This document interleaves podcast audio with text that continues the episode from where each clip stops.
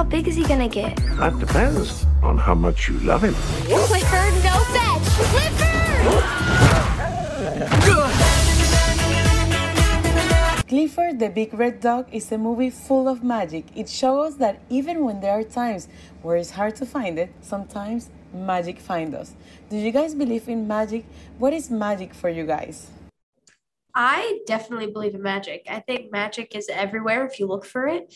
Um, you know, I think magic is such a huge part of this film as well, and it and definitely a huge part of life. And if you believe in it, it can definitely uh, help you have a more positive outlook on life.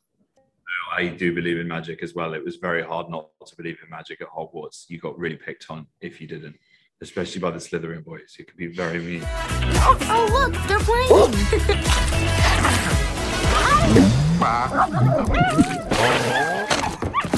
and one of the most beautiful lessons about this movie is that it teaches us the importance of accepting others for their difference.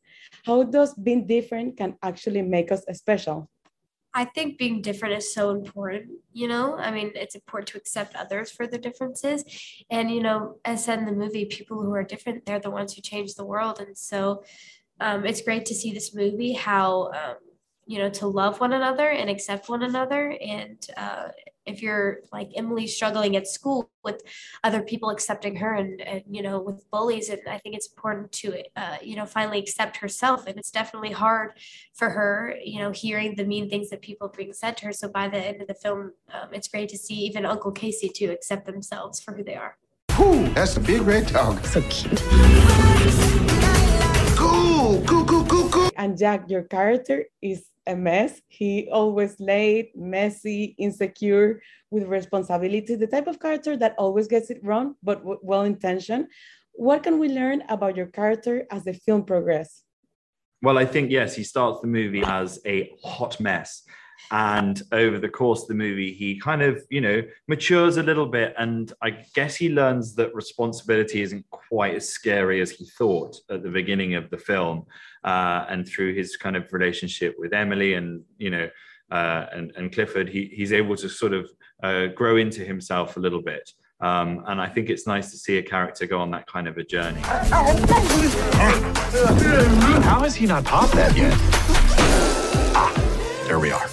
Exactly. And let's talk about Emily. As she grows older, she has a lot of self doubt and a sense of not belonging, but she learned to know her own worth. What's the best advice to gain confidence and to love ourselves? I think uh, the best advice is to, you know, to love yourself is to, if there's something different about yourself that you're insecure about and you're like, oh, well, uh, you know, I look different than this person, or, you know, um, this part of me is very different things like that. You know i think it's very important to be different. And i personally love being different. I mean as i mean um, as everyone should. I mean it makes you who you are and it makes you yourself. And so um, it's great to be yourself and just not to try to be like anyone else and um, not to fit in you know just to be yourself and be unique. Clifford? How was it like to work with the puppet dog?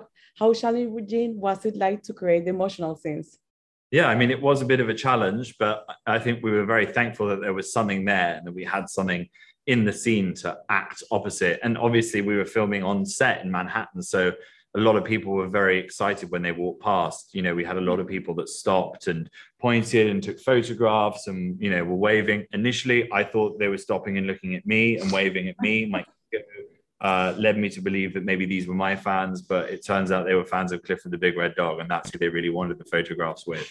But I was still stood there waving, like, "Hey guys, sorry, I'm busy." He's slipping. Your dog just saved my life. And Clifford the Big Red Dog is based on the iconic children's book series, which is a classic, and now it's coming to the big live adaptation with Paramount Pictures. What made you both jump into this project, and how was the audition process? I live in North Carolina, so uh, you know I couldn't really do the auditions in person in LA or New York. So um, I put the audition on tape, and then I got the call that they wanted to fly me out to do a screen test to New York City, and I was so honored. I was like, "This is a huge step," and so I was super excited. And I got out there, and I was very nervous, which um, I shouldn't have been, but I mean, I mean, I mm-hmm. think it's to be nervous at sometimes, but I was very nervous. And then they called me after I got home and said that I booked it, and I was just immensely, you know, honored and super excited too to, uh, you know, bring Emily Elizabeth to life. I um, did some tapes with my dad.